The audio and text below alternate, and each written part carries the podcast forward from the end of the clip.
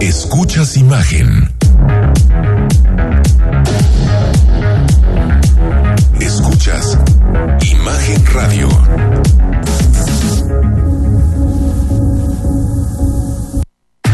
Escucha Imagen Jalisco con Enrique Tucent de 8 a 9 de la noche 93.9 FM Imagenguadalajara.mx Imagen más fuertes que nunca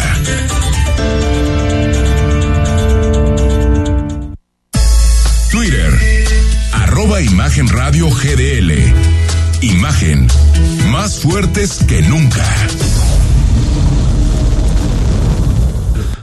Son las 8 de la noche con un minuto. Gracias por acompañarnos. Estamos en Imagen Jalisco de aquí hasta las 9. WhatsApp 33 15 63 81 36. Esta semana se habrá un libro muy bonito, una edición muy bonita de Ana Fabre. Se llama Psicosis y Familia, un libro sobre psicología, para quien, para quien le gusta todo este debate que hay en torno a la psicosis, a, a, a Freud, a Lacan, a los grandes psicólogos de nuestro tiempo. Pues este libro seguramente te va a gustar, una edición muy bonita que nos dejó Carlos López de Alba. Rodrigo La Rosa, ¿cómo estás? Enrique, qué gusto, muy buenas noches a todos. Martes, es martes. martes. Apenas martes. Apenas, o ya martes. Ya martes. O ya martes. Siempre el vaso medio lleno, vaso medio vacío. Claro, estimado Rodrigo. Desde luego. Eh, Manuel Baeza, director de Milenio, ¿cómo estás? Muy bien, muchas gracias. Buenas noches. Hoy en este casi miércoles ya. Ya, ¿no? Ya martes en la noche, ya prácticamente es miércoles, no media semana. Oye, por cierto, bueno, se dieron, a, a, se dieron los datos en materia de inflación. 8.15% en materia de inflación. Tremendo, ¿no?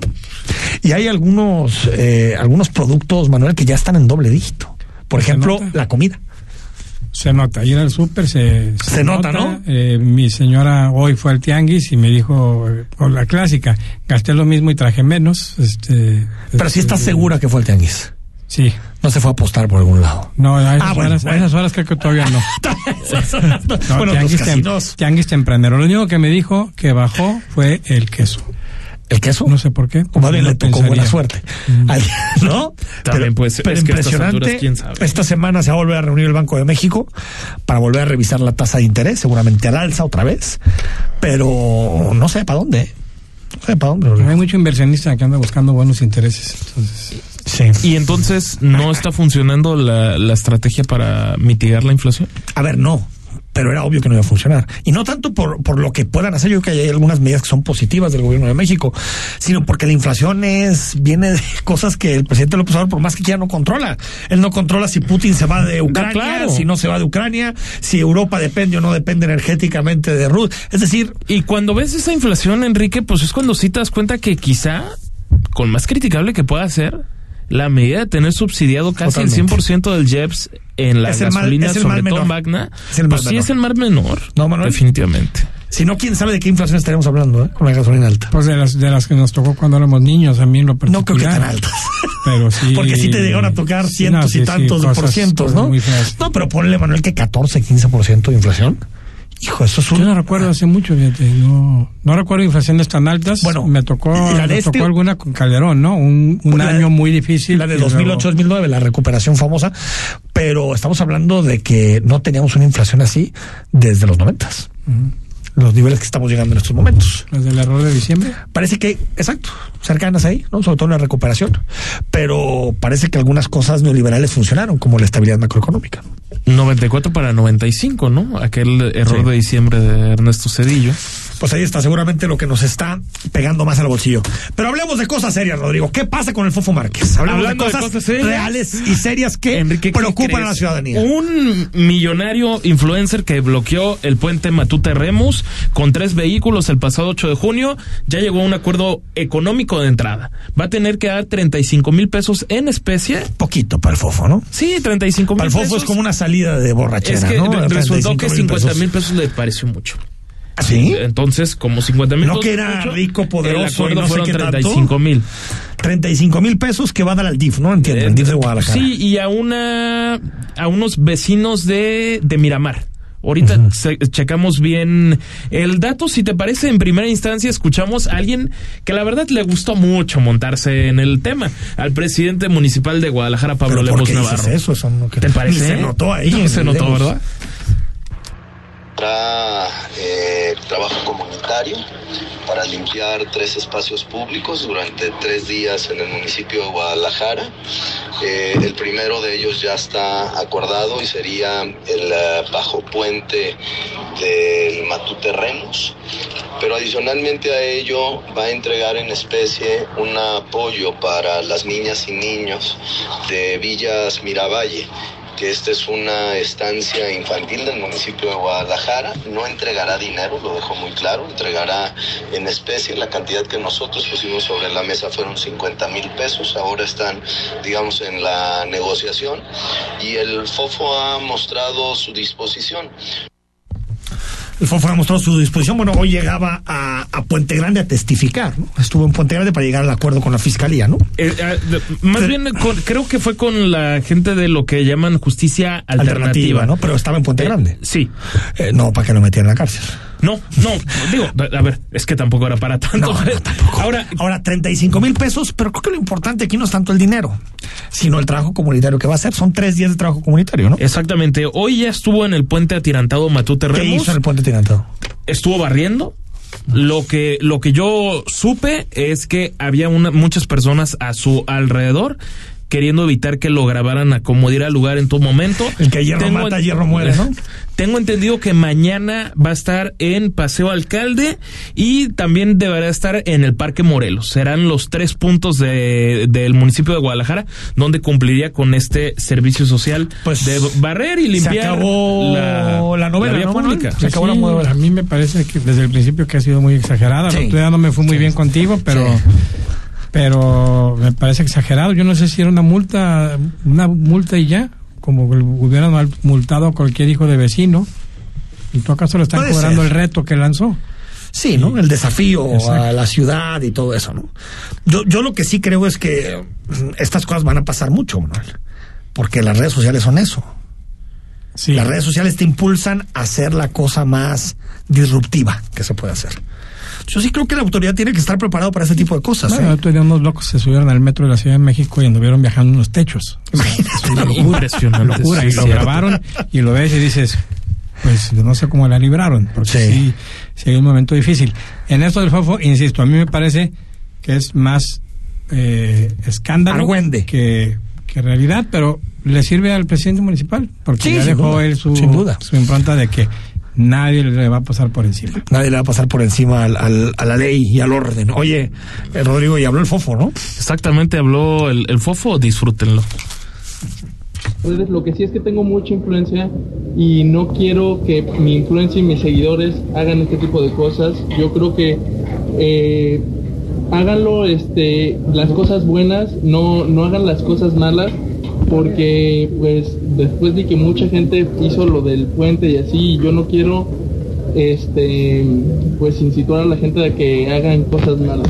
Oye, a, a ti como persona, ¿qué lección te deja esto? Pues me doy cuenta de, de la influencia que tengo y que debo de ser más responsable con las redes y con el, con el contenido y pues pedir una disculpa pública a Jalisco porque me frenan proyectos, traigo muchos proyectos aquí, vengo muchísimo a Guadalajara Yo creo que se equivocaron y hablaron con Santa Teresa de Calcuta, ¿no? ¿No? ¿Te parece? O sea, Todo se- arrepentido. se regresaron hay que ser cosas 1997. buenas, hay que ser una persona influyente, pero para hacer cosas buenas, ¿no? Pero es otro fofo. Ah, sí, sí es otro, pero Enrique, Manuel, ¿qué creen?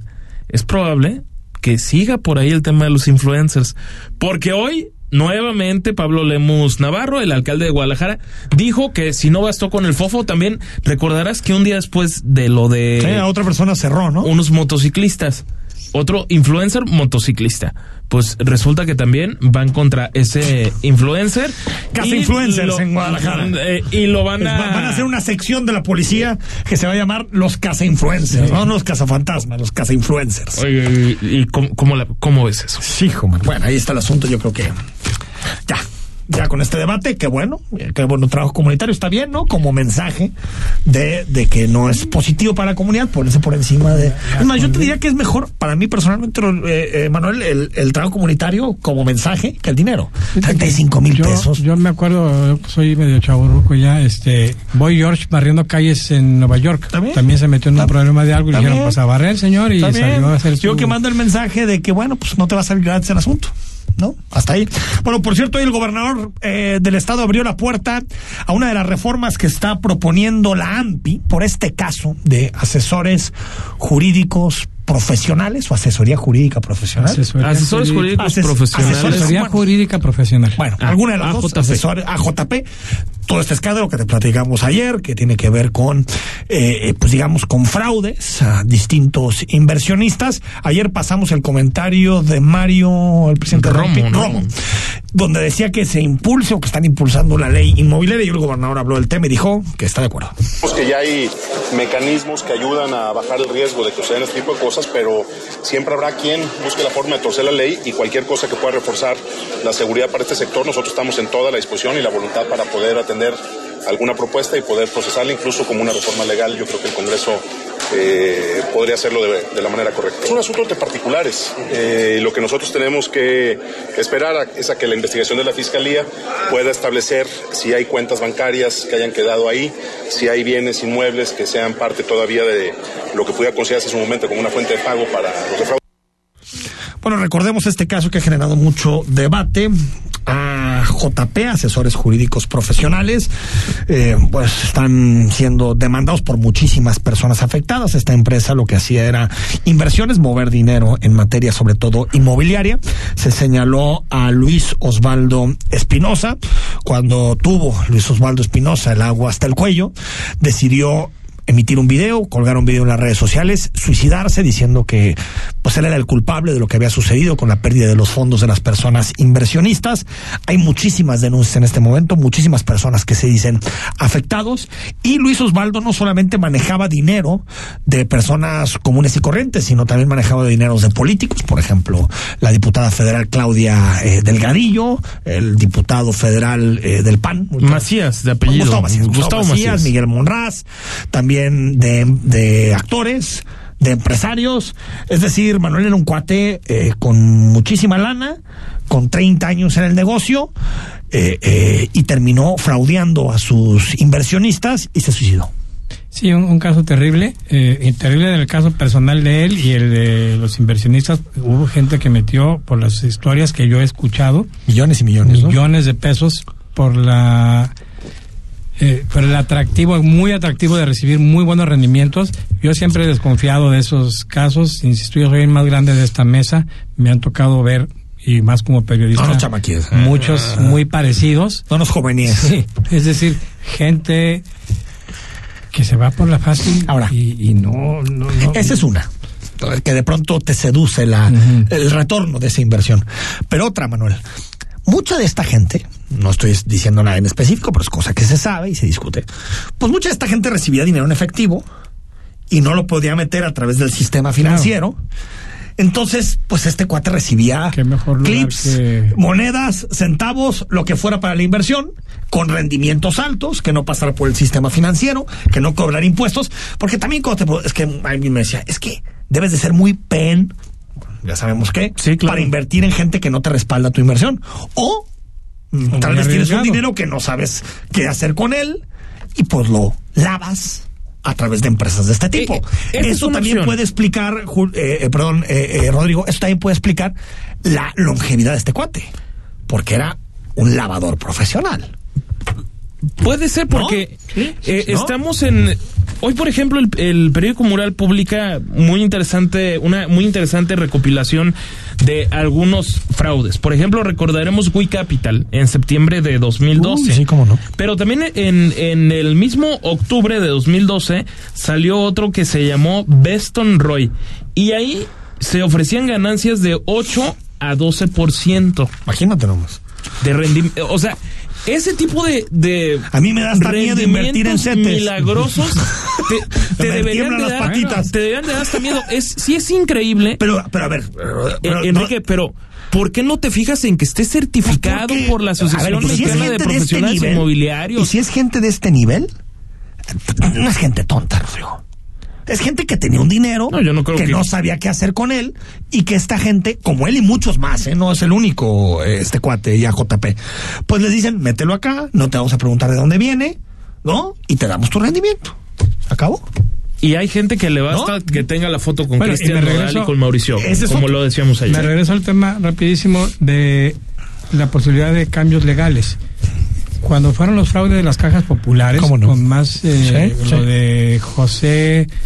eh, Que fue oh, 2000, ¿no? En el año 2000, Sí, sí, sí, empezando sexenio. 23 estados donde se abrieron cajas de ahorro y te ofrecían unos rendimientos también muy atractivos.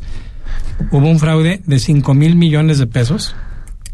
Eh, obligó a que se modificaran las leyes relacionadas Sí. con las cajas de ahorro. Sí, sí, es decir, no. ese fraude terrible de una empresa, de empresas que tenían que haber estado reguladas, obligó a cambiar la ley. Y hizo Lo que- mucho más lo- lo que no entiendo- restringido. lo- sí. Esto tendría que obligar también a decir, pues no es tan sencillo es, como... es que no sé, Manuel, porque eh, aquí qué, qué cosa de lo que se hizo no está regulado. Todo está regulado.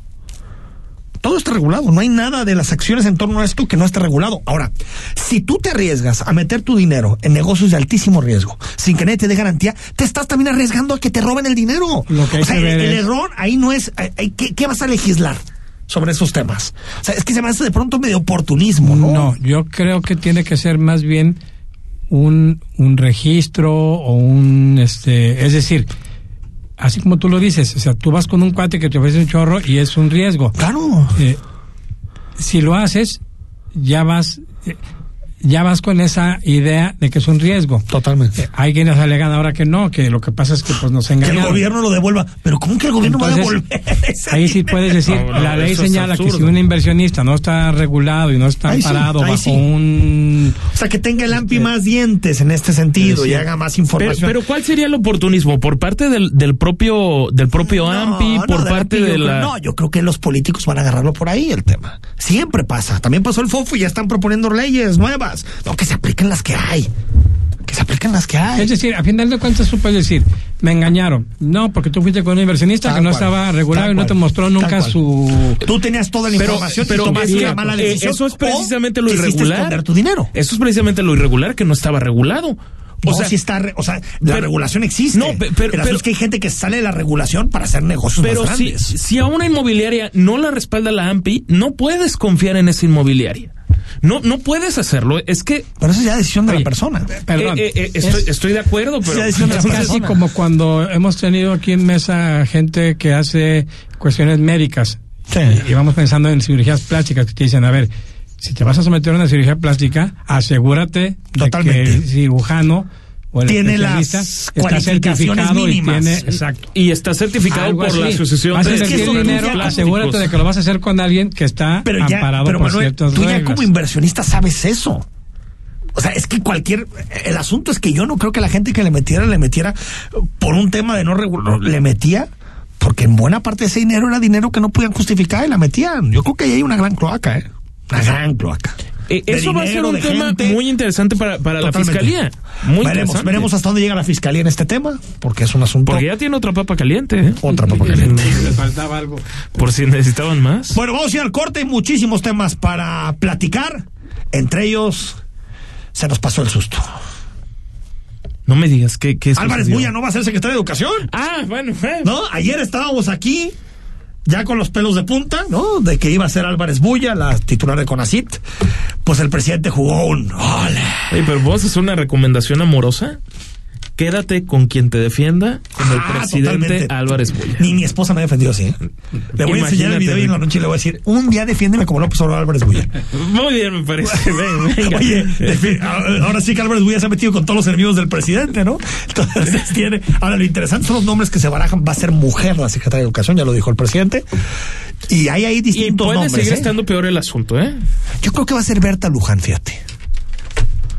Berta Luján, sí, muy cercana a la parte más dogmática de, de Morena, a la Sí. parte más ideológica, la, la madre de, de la secretaria del, del Trabajo, ¿no? Yo creo que va a ser ella. O una subsecretaria de las dos que hay. Pero yo, yo creo que va a apostar por un perfil así, mano, porque yo veo que el gobierno se ha ido cada vez más ideologizando en ciertos temas. Y Álvarez Bulla tiene un perfil. Pero de esos. bendito Dios está de- descartado Marx Sarria, ¿eh? Parece Así, que porque, es porque tiene que ser mujer. Ahí sí, Sí, está sí, totalmente descartado. mucho. Totalmente. Vamos al corte, 8 de la noche con 20 minutos. El análisis político. A la voz de Enrique Tucent. En Imagen Jalisco. Regresamos. Hace 40 años no existía el INE. Las elecciones las organizaba el gobierno. Esto no garantizaba ni la justicia ni la equidad en las contiendas electorales. El INE es valioso porque es como un referí dentro de las elecciones, tanto federales como estatales. El INE es valioso porque me garantiza una paz social. Porque me deja participar en las decisiones del país. Mi INE es valioso para mí porque mi INE soy yo. Y yo. En Hospital Ángeles del Carmen queremos un México lleno de vida. Si te perdiste la entrevista de infarto al corazón y prevención con el doctor Jorge Eduardo Bravo Rubalcaba, cardiólogo intervencionista, escúchala en Spotify en cualquier momento. Imagen Radio Guadalajara. En Hospital Ángeles del Carmen queremos un México lleno de vida. Nadie te cuida como nosotros. Escucha Imagen Jalisco con Enrique Tucent. De 8 a 9 de la noche. 93.9 FM. Imagenguadalajara.mx. Imagen. Más fuertes que nunca.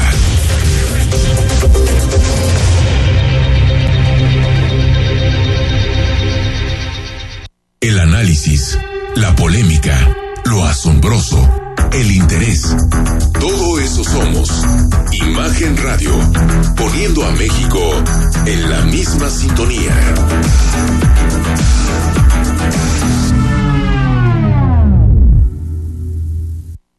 Las voces más importantes del análisis político en Jalisco, en un espacio para comentar, reflexionar y polemizar sobre los temas de tendencia a nivel local, nacional e internacional. Imagen, más fuerte que nunca.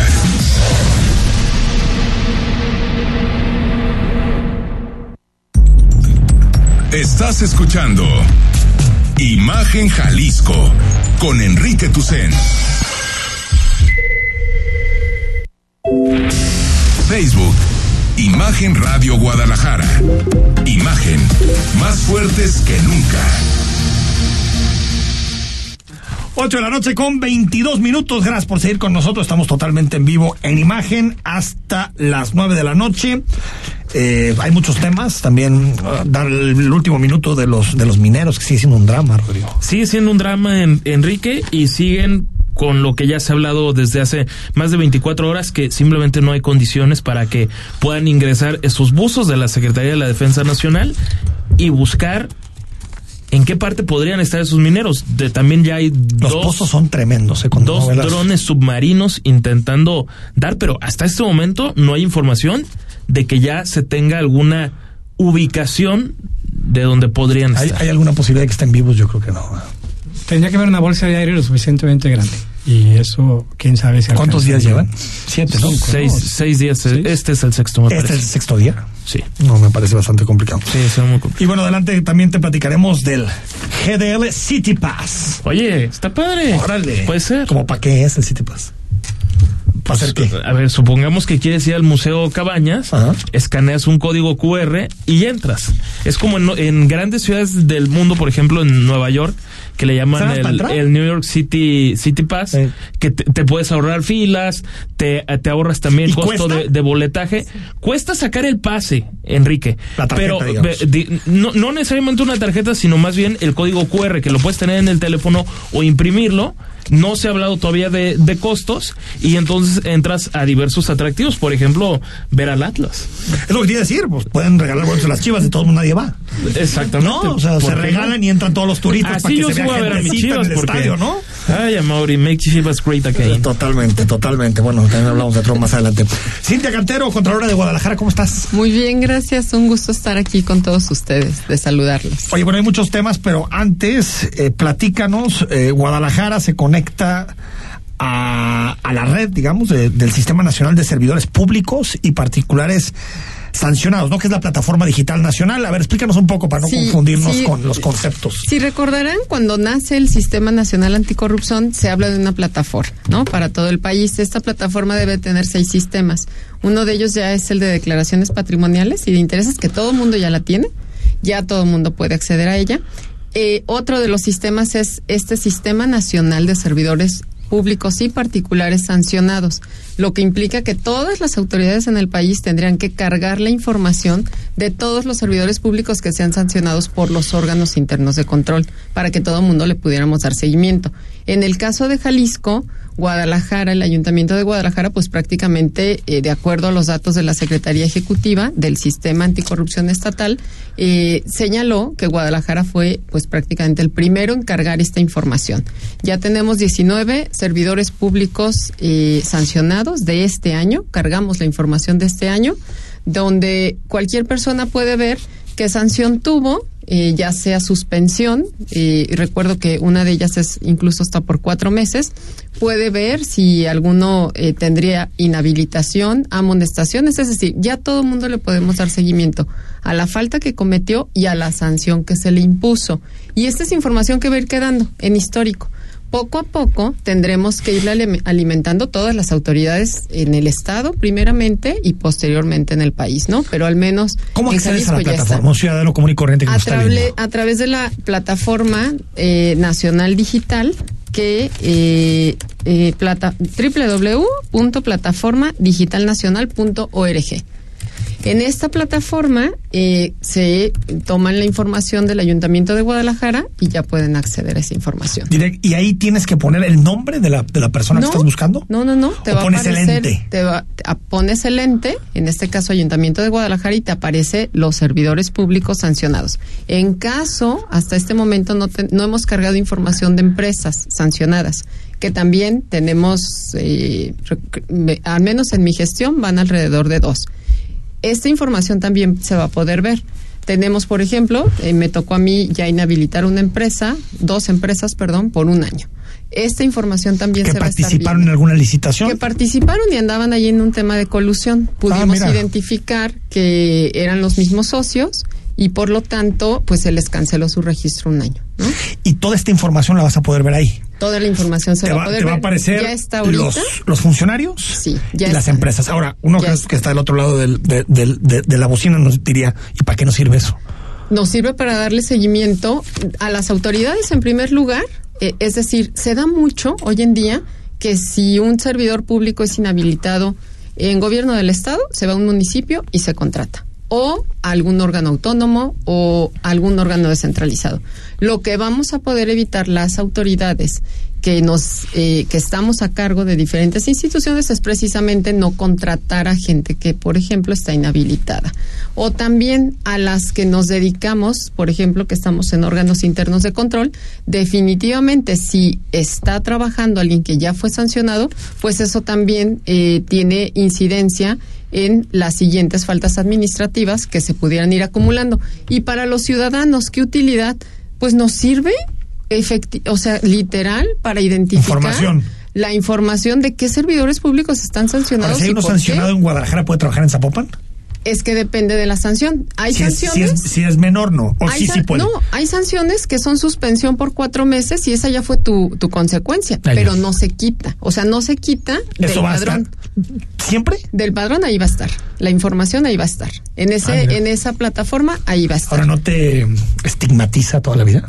Pues es, es una manera de poco a poco modificar los hábitos y las costumbres, porque en la medida en la que se visibilice tu actuar como servidor público en este rubro, pues vas a tener más cuidado en los actos y en las Sí. acciones que Sí, llevas a sí, cabo. Sí, sí, su Asorio, ¿no? Eh, Rodrigo. Contralora, en, en, en este caso hablan mucho de, de, de Guadalajara porque es la, la parte que les corresponde, pero se supone que los municipios están obligados a hacerlo en general. ¿Por qué tenemos, estamos diciendo que, ok, Guadalajara fue el primero, pero y próximamente tenemos que estar hablando de Zapopan, de Tlajomulco o de otros otros municipios fuera de lo que es el área metropolitana de Guadalajara? Pues tenemos 500 autoridades en Jalisco. Tendríamos todas tienen que estar ahí. hablando de las 500 autoridades. Pero, pero no, lo- no lo están haciendo. Eh, eh, bueno, todo esto está bajo el control, en este caso, de la Secretaría Ejecutiva del Sistema Estatal Anticorrupción. Eh, yo supongo y que están en ese trabajo, en este, eh, en esta parte de incorporar. Eh, seguramente, quizás a estas alturas ya hay otro sujeto, o sea, otra autoridad también ya incorporada, eh, pero y recuerden lo de las declaraciones patrimoniales. Me parece que tardó alrededor de un año para que finalmente lograran estar todas. Y el formato, que fue un Y el debate aquel, ¿no? Que se que puede duró poner, que no, más de que un no. año La del 3 de que 3, fuera sí. autorizada. Oh. Es Sí, que había sí, cierta sí. información que sí tenía que ser pública, otra que es no. Es, es un proceso lento, todo este tema del sistema anticorrupción, pero créanme que, que vale la pena, porque lo que se está buscando es un cambio de fondo institucional. No, no son. No eh, justicierismo, digamos. No, ¿no? no es estar metiendo a todo el mundo a la cárcel, sino es cambiar esa, es, los procesos institucionales, la forma como se sanciona y también la publicidad.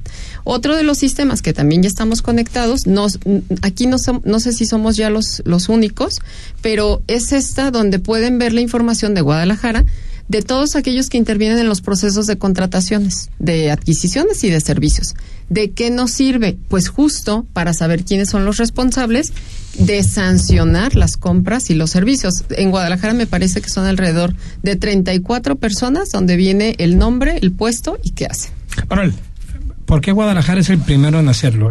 ¿Tenían interés en hacerlo o hay alguna sanción si no se hace? Es decir, No. O les dio ¿qué, ánimo, gana, ¿no? ¿qué gana Guadalajara con, Ánimo. con- Fue, fue, digo, ustedes saben mi, mi historia profesional, ¿no? Entonces, a mí me tocó impulsar de alguna manera esta agenda anticorrupción a nivel país y posteriormente en Jalisco y evidentemente identifico las obligaciones y responsabilidades con las que se tienen que atender y para mí fue un compromiso desde que me incorporé eh, en comunicación con, con la Secretaría Ejecutiva y con eh, los integrantes del Comité Coordinador que Guadalajara iba a conectarse a los sistemas que fueran ya estando, digamos, activos.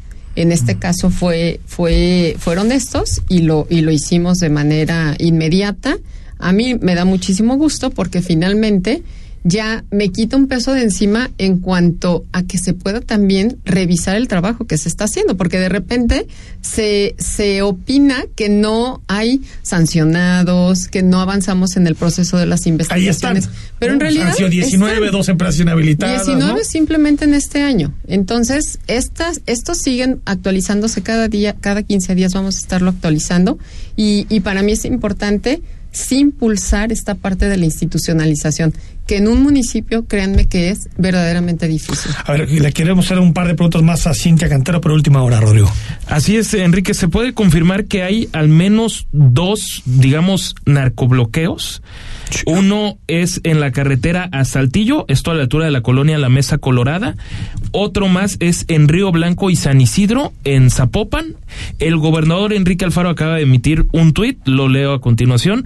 Producto de un enfrentamiento en la colindancia entre Ixclahuacán del Río y Cuquío entre miembros del ejército y de la delincuencia organizada, se incendiaron vehículos. Por fortuna no hay ningún lesionado y dicen que de momento la situación estaría controlada. ¿En dónde fue el enfrentamiento? Eh, fue en, en Ixclahuacán del, del Río y Cuquío. O sea, no, no O sea, estamos... no fue en la zona metropolitana, Sí, pero no, tuvo no estamos repercusión en la hablando zona de metropolitana. algo cercan, cercano como tal a Pero la, la metropolitana. que hubo en la zona Yo creo que metropolitana. es para evitar que la, la policía se acerque a la Eh, zona del es enfrentamiento. lo que dice el, el propio gobernador Son, Alfaro. son dos bloqueos, repíteme De, lugares. de momento dos, lo repetimos con mucho gusto. Uno fue en la carretera a Saltillo, a la altura de la colonia Mesa Colorada, y el otro es en Río Blanco y San Isidro, municipio de Zapopan. Los dos en Zapopan, ¿no? Los dos en Zapopan. Sí, me- también en carretera Zapopan. Saltillo también es Zapopan, Zapopan, eh, bueno. correcto. Veremos, veremos. En, eh, te vamos a seguir informando sobre este tema en imagen. Antes de despedirte, Cintia, dos, dos asuntos. El primero, presentaron hace dos o tres semanas eh, el nuevo, mm, pues nuevas disposiciones para la atención de hostigamiento y acoso sexual en, en Guadalajara. Sí. Bueno, esto en el contexto de que ha habido algunas denuncias de, de acoso, de hostigamiento dentro del municipio, dentro de las autoridades municipales. ¿Qué supone? ¿Qué, cambios hay? Sí, decidimos atender. Eh, en Guadalajara existe un protocolo desde el 2019 en cuanto a la atención de los casos de hostigamiento y acoso sexual. Nosotros decidimos at- atender el 100% de los casos que, que nos reporten eh, para canalizarnos, canalizarlos, perdón, como responsabilidades administrativas del, ser- del servidor público que está siendo eh, denunciado para poder llevar y desahogar nosotros una investigación y si se corrobora, imponerle las sanciones que se establecen en materia de responsabilidades administrativas. Esto es la, esto diga- eh, digamos es es lo es el ajuste que estamos haciendo porque anteriormente la atención que se daba desafortunadamente era psicológica que es importante. Eh, se separaba al agresor de se cambiaba de área y, y normal. Pero no se abre ningún procedimiento. No se habían procedimientos. Ahora se abre Hoy un en procedimiento administrativo donde pueden perder la posición, Pueden ser dados de baja, ¿no? Pueden ser y también lo penal.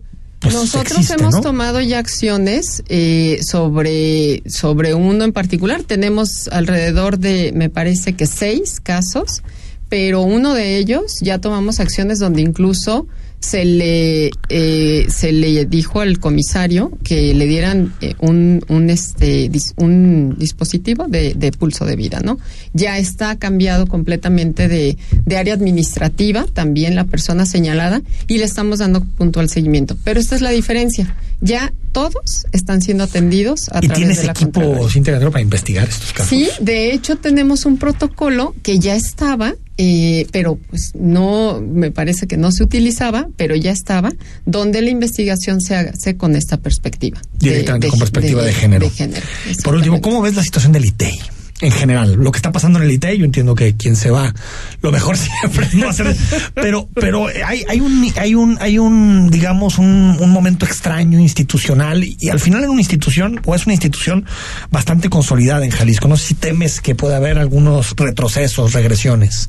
Sí, me parece que institucionalmente el organismo pues tiene la capacidad de, de, de desahogar todo lo que, lo que tiene. A mí la parte que se me hace muy importante de, de que se debe de cuidar es la parte de la confianza de la sociedad hacia Sí, la institución. sí, sí. Más allá de la parte operativa, porque me parece que hay perfiles definitivamente buenos al interior, los propios comisionados que ya tienen eh, ya to- ya una larga, eh, pues digamos años en, en esto, y en esa parte a mí no me preocupa la parte de la confianza de la sociedad. Sobre todo lo que se habló de se están repartiendo al ITEI, eso mina la esta credibilidad. parte de la confianza me parece súper importante y eh, sobre todo porque pues el fin último también de estas instituciones es que la sociedad tenga este instrumento, digamos, eh, eh, que pueda utilizar y que se sienta con esta confianza de poder acceder a ella, ¿no? Al 100%.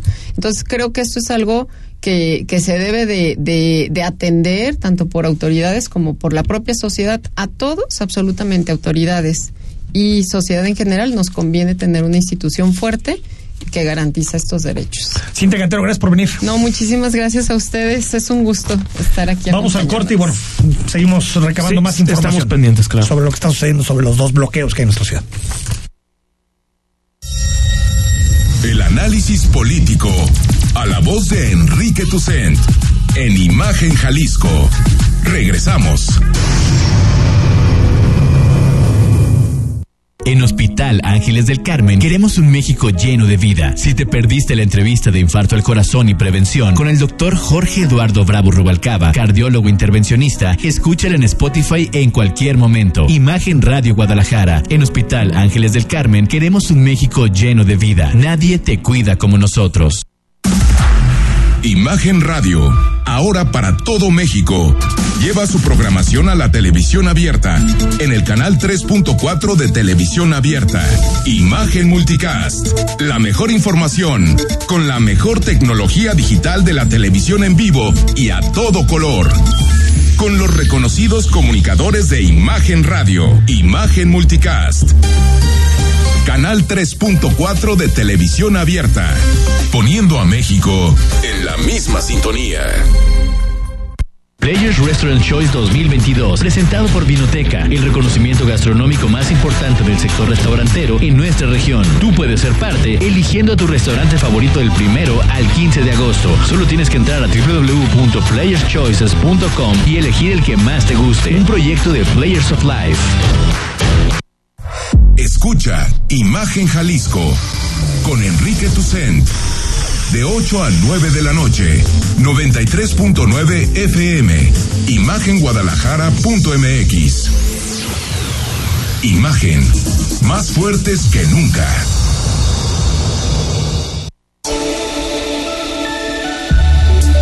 Escuchas Imagen Radio.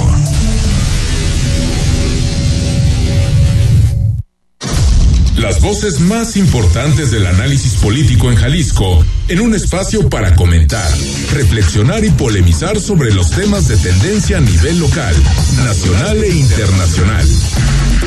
Imagen, más fuerte que nunca. Estás escuchando Imagen Jalisco con Enrique Tucent. Instagram, arroba Imagen Radio GDL. Imagen, más fuertes que nunca. 8 de la noche con 40 minutos. Gracias por seguir con nosotros. Última hora, Rodrigo de la Rosa. Dos bloqueos por parte del crimen organizado en Zapopan, en nuestra ciudad, dentro de la zona metropolitana de eh, Guadalajara. Y bueno, primero, si quieres, dinos los lugares para también eh, hacer recordar el tuit del gobernador y qué sabemos hasta ahorita. Exactamente, a ver, tengo, tengo entendido que hay un escenario más, es decir, habría, Ah, son tres. habría cuatro vehículos incendiados. Enrique. Los dos puntos que estamos en posibilidad de, de confirmar son los que ya decíamos, el de la carretera a Saltillo, y otro más en Río Blanco y San Isidro. Ambos son en el municipio de Zapopan. Son ahorita Son- no, tres, no son. Saltillo y Chícharo. San Isidro y Río Blanco y Valle de San Isidro. Sí, y bueno, esa San es, Isidro, esa es información que, que me está llegando de, Por eso, pero de parece que hay Milenio. tres, ¿no? Tres. Es la misma zona, ¿eh? En realidad es como Sí, es la la, misma misma. Es está carretera, nada más que. Sí, por Saltillo, por diferentes. Saltillo. Por carretera Saltillo. Y eh, si quieres, ¿te parece, Enrique, si recordamos El- lo que, lo que acaba de poner el gobernador, que producto de un enfrentamiento entre Ixclahuacán del Río y Cuquío, entre el ejército y miembros de la delincuencia organizada, se incendiaron vehículos en los puntos que ya le decíamos. Afortunadamente no hay ningún lesionado, la situación está bajo control y estamos trabajando en el tema en coordinación con los tres niveles de gobierno. Les seguiremos informando. Esto es lo que la única postura oficial hasta este momento la Fiscalía del Estado no ha emitido ninguna declaración. No, la no, última eh. vez que hubo un Sí, narcobloqueo fue cuando se atentó contra Luis Carlos Nájera. Primero fue la balacera Ah, con en el- persecución. En el, en el Suntory, ¿no? Acá en el de, restaurante. de Sí. Chapultepec. Esto Exacto. fue en Riquísimo junio lugar, del cierto. 2020. Y después de esos atentados, cuando hubo movilización poli- policíaca, fue cuando ya un grupo salió a quemar eh, vehículos. Recuerdo que quemaron un camión Tadeo? con una con el niño Tadeo y su Esa- mamá. exactamente. Primero el Esa- niño y ¿cómo después la mamá. caso y la Muy mamá? feo. ¿Cómo dolió ese Eh, hace dos años que fue la última No, vez pero que fue- hubo- no fue, Fue- fue sexenio de 2018. Aristóteles. fue en el Cuatro años. cuatro años. Bueno, Cuatro yo soy- años. yo soy sí, porque con- era el sexenio Sí, Aristóteles. Él, Sí, tiene razón. No, Sí, no, sí, sí. creo que estaba, ya había dejado, no sé si había dejado la Secretaría del Trabajo. Eh, pero estaba. Era secretario del No, Trabajo. secretario del Era- Trabajo. Era secretario del Trabajo. En ese momento era secretario de Trabajo. Previamente había sido Fiscal. fiscal, Sí, sí, sí. En, en ese mismo Sí, sexenio. Aristóteles. Bueno, y había sido y también con, porque empezó con Emilio y con Emilio González. Con, Eh, con- eh, exactamente. Pero sí, es cierto, buena fecha. O sea, había sido cuatro años sin, o sea, casi el sexenio entero de Del Faro, sin este tipo de bloqueos. ¿no? Porque los otros que podemos recordar fue el de aquel primero de mayo de 2015. Ese sí fue dramático. Porque aparte fue una Dramático. operación del. Bueno, incluso se tiró un, un helicóptero. Que, que de hecho eso fue ejército. como la primera parte de, de aquel en la panorama ciudad, porque ha habido luego sombrío. enfrentamientos y queman vehículos en las carreteras allá, en los límites con Zacatecas, eh, que Guanajuato, pero pero así como un bloqueo de esta naturaleza. Ahora, son. son Fue en lo- 2011 el primero que yo Sí, previo a los, a los Juegos Panamericanos, ¿no? De Como- 2011. Como las- un mes antes a los Juegos salida a. Saltillo, pegado al fraccionamiento San Isidro, eh, es el norte de la ciudad. eh, me imagino que es una hora de mucho tráfico por allá, entonces debe haber un Muchísimo caos. tráfico. Debe haber un caos, ahorita vamos a revisar bien. Hijo, ¿qué tema? A ver, veremos cuáles son las reacciones de las autoridades. Me dice que la fiscalía no ha dicho nada hasta el momento. Na- nada hasta el momento, Enrique. Bueno, que ahorita lo importante no es tanto lo que haga la fiscalía, La sino la reacción de, de la policía, ¿no? En estos temas. Y fíjate que, que casi siempre, Manuel, los, los bloqueos de estas características son muy ruidosos, son muy estridentes, ¿no? Por las imágenes que hay, son autos quemados, pero casi nunca hay bajas, ¿no? Casi nunca hay muertes. Eh, quitando este caso tan lamentable del niño Sí, Tadeo. que, en- que en ese caso, porque no se alcanzó a bajar la señora, algún, algún digo, pero casi son, son más aparatosos. normalmente bajas que, al ¿no? pasaje y luego quemas el camión. Y luego queman el camión. Ajá. ¿no? Eh, eh, ese usualmente es el modus operandi de las personas que incendian. El, el caso muy desafortunado del, del bebé en brazos de Tadeos porque la madre lamentablemente no alcanza a bajarse y terminamos con, con aquel y, drama. y la madre terminó muriendo también. Me recuerdo que se la llevaron a, a Estados Unidos Sí, a ser sí. atendida de Murió el niño quemaduras. ese día o el día siguiente y la mamá eh, se aventó muchos Se la llevaron a fue Estados Houston, Unidos. ¿no? Se la llevaron a no Houston. sobrevivió. Desafortunadamente no sobrevivió. Terrible. Bueno, 8 de la noche con 45 minutos. Vamos al corte. Cuando regresemos, seguimos con información. Te damos el momento, el minuto a minuto de lo que está sucediendo con estos bloqueos en la ciudad y, por supuesto, el resto de la agenda del país y estatal. El análisis político a la voz de Enrique Tucent en Imagen Jalisco. Regresamos. Para que puedas ver el mundo desde otro ángulo, escucha Imágenes del Turismo con Laura Rodríguez y Carlos Velázquez. Todos los sábados a las 11 de la mañana y domingos a la una de la tarde. La visión del fondo del turismo por Imagen Radio.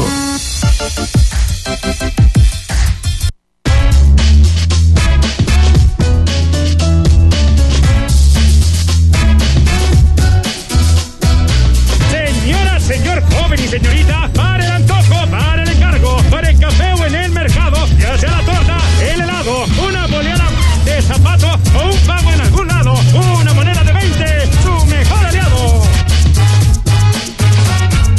Las monedas de 20 pesos con distintos diseños son válidas para realizar y recibir pagos. Úsalas, Banco de México. Mitos y leyendas de la música llegan a través de Imagenología. Todos los domingos a las 17 horas con Tania García. Imagen Radio. Poniendo a México en la misma sintonía. Está usted escuchando Imagen.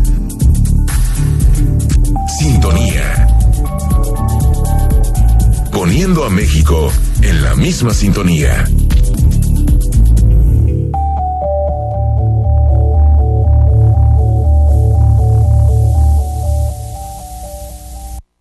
Las voces más importantes del análisis político en Jalisco, en un espacio para comentar, reflexionar y polemizar sobre los temas de tendencia a nivel local, nacional e internacional. Imagen, más fuerte que nunca.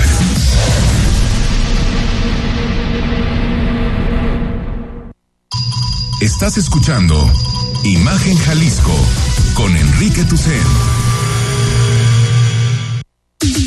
Twitter, arroba Imagen Radio GDL. Imagen, más fuertes que nunca. Vamos a seguir informando tres bloqueos en la en la ciudad, en el norte de la ciudad, en específico en el norte de eh, Zapopan. Hasta el momento no hay víctimas que tengamos que lamentar. Todo esto de acuerdo a información que da el propio gobernador de Jalisco, producto de un enfrentamiento, eh, eh, Rodrigo, que habría sido en el municipio de, entre el municipio de Ixtlahuacán y de Cuquío, ¿no? En las fronteras. del río. Del río. Exactamente. ¿Que es dónde? Es, es ya, es ya más Bajando la pegado. barranca. ¿Bajandito la barranca? Si tú, tú sales eh, rumbo a Saltillo por, por el lado de, digamos, del auditorio. Ok. Te sigues todo de frente y en algún momento comienza a bajar la barranca, va uno hacia los Camachos y por ahí, ¿no? Ok, y Ah, ahí está el... o estoy confundiendo y va hacia La, la verdad, no tengo de claro. de- Colotlán, déjame, ¿eh? Ahorita hay que- déjame buscar. no, la, la de Colotlán es para bien. Zacatecas, ¿no? Para Sí, salir a pero Zacatecas. también baja. Entonces, en Ah, sí, también baja Barrancas. baja. Pero también Saltillo, ¿eh? También Saltillo Sí. pasa por Pues Barrancas. no estoy seguro. Según yo es más bien para Saltillo, ¿eh? porque aparte coincide con, con la zona, ¿no? Con Sí. precisamente esta zona que está hacia el lado. que no viajo por aquel lado, pero es una zona muy popular, eh, avenidas muy grandes. Ahorita he estado viendo fotos y, y videos. Evidentemente está cerrado el tráfico de los, en, en- al menos en la ruta que va, por lo que entiendo, hacia Guadalajara. O sea, de ingreso.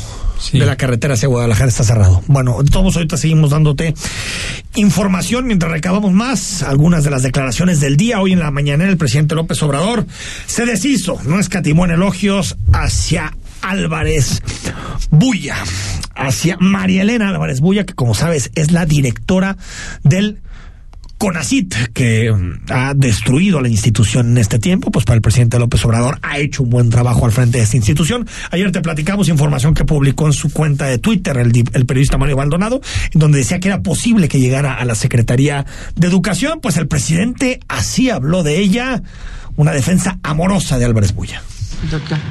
Muy maltratada. Miren, tiene tres cualidades. Tres. Y cuando menos, profesional. Y si hay duda, fue no en este gobierno, sino en los anteriores.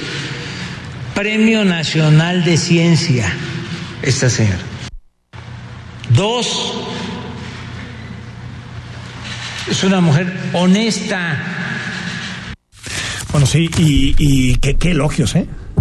Ah, no, bueno, Enrique, Álvarez qué, Bulla. qué barbaridad, o sea, pero fíjate, yo ayer veía como dos visiones de lo radicalizado que se puede estar en la opinión pública, porque por una parte, unos decían que Álvarez Bulla era la garantía de acabar con los cacicazgos, de limpiar al CIDE, de sus poderes fácticos, y que era la- el Premio Nacional de Ciencia, y que se tenía que ver en todo momento porque ella estaba finalmente limpiando.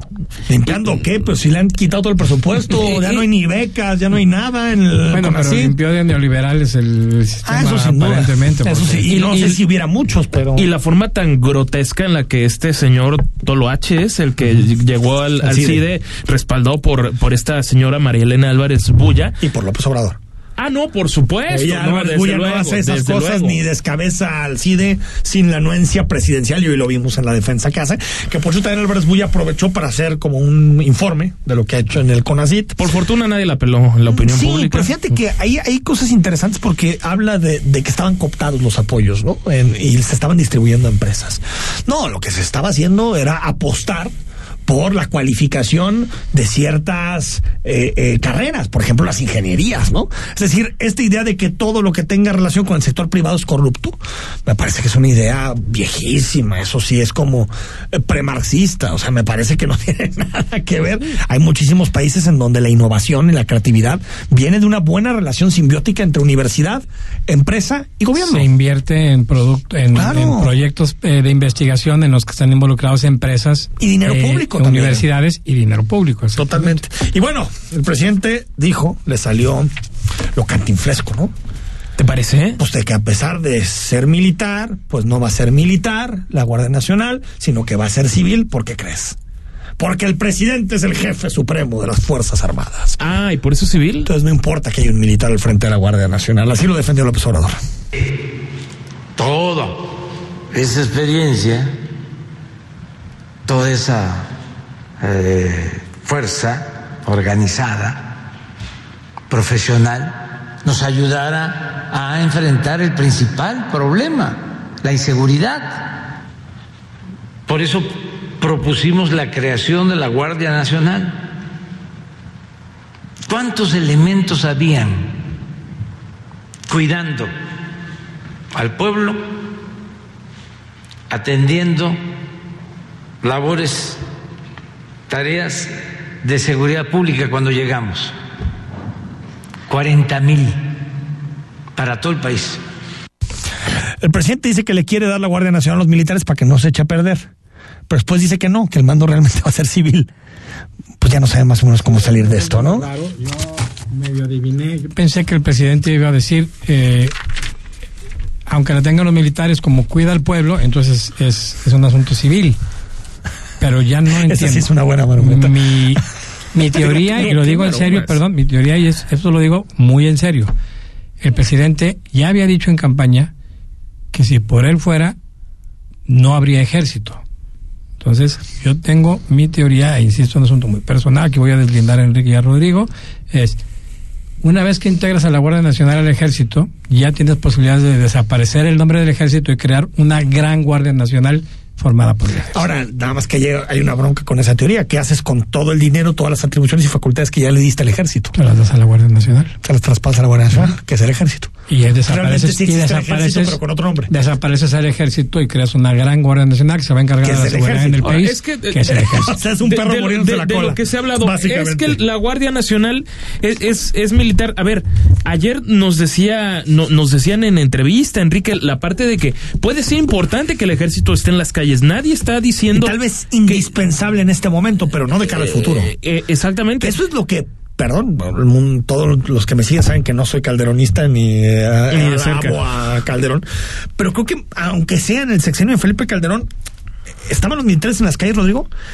pero se estaba construyendo una policía federal al mismo tiempo. Partiendo de la idea de que tenías que tener a los militares porque no hay otro, no hay otra institución capacitada, pero estabas haciendo una policía, aquí no está haciendo nada. Ahora, hay un par de joyitas en Twitter, por ejemplo, la hoy secretaria general de Morena, la senadora Citlali. Citlali Hernández. diciendo que eh, diciendo en, en un tuit que alguien le dijera al enano, refiriéndose a Felipe Calderón, que le purgaba ver al ejército en las calles.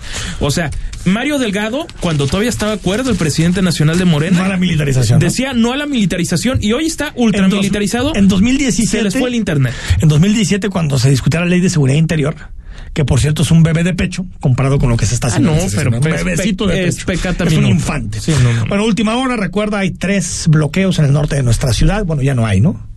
Ya se quitaron los vehículos No, no, o no, siguen los vehículos. No lo Entiendo que claro, debe estar cerrado, ya está la Están presencia cerrados, de la Y están los Policía, vehículos Guardia Nacional, incendiados. todos. Y están cerrados, sobre todo en las cercanías a Tesistán, carretera a Saltillo y eh, eh, todo lo que tiene que ver con San Isidro. Sí, por la, la salida, digamos, a una a orilla de San Isidro. En las orillas de San Isidro. Ahí está, ahí está el asunto.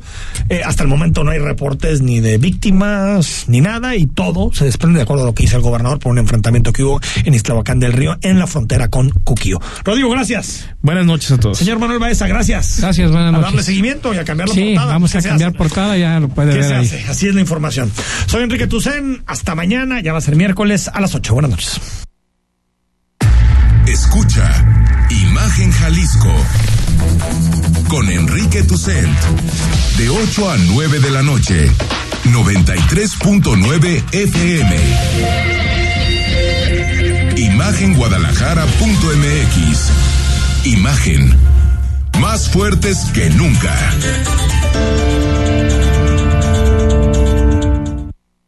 Entrale al debate para la reforma electoral.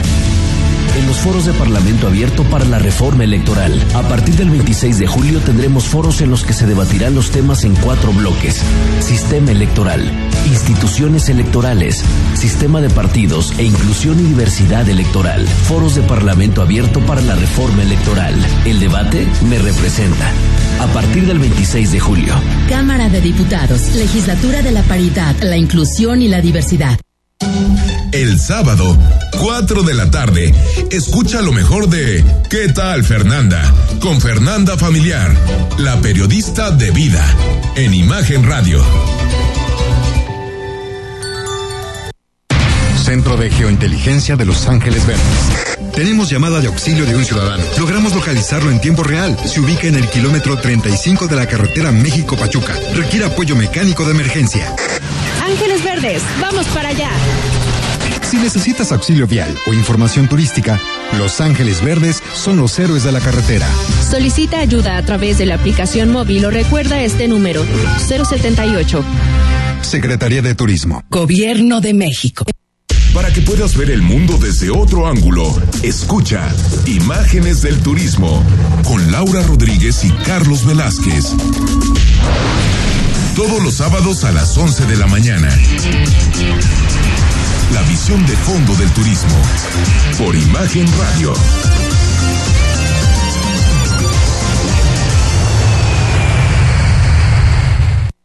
XH, SC 93.9 MHz con 200.000 watts de potencia. Transmitiendo desde Avenida Rubén Darío 746 tercer piso, Colonia Lomas de Guevara, Guadalajara, Jalisco. Código postal 44657. Imagen. Poniendo a México en la misma sintonía.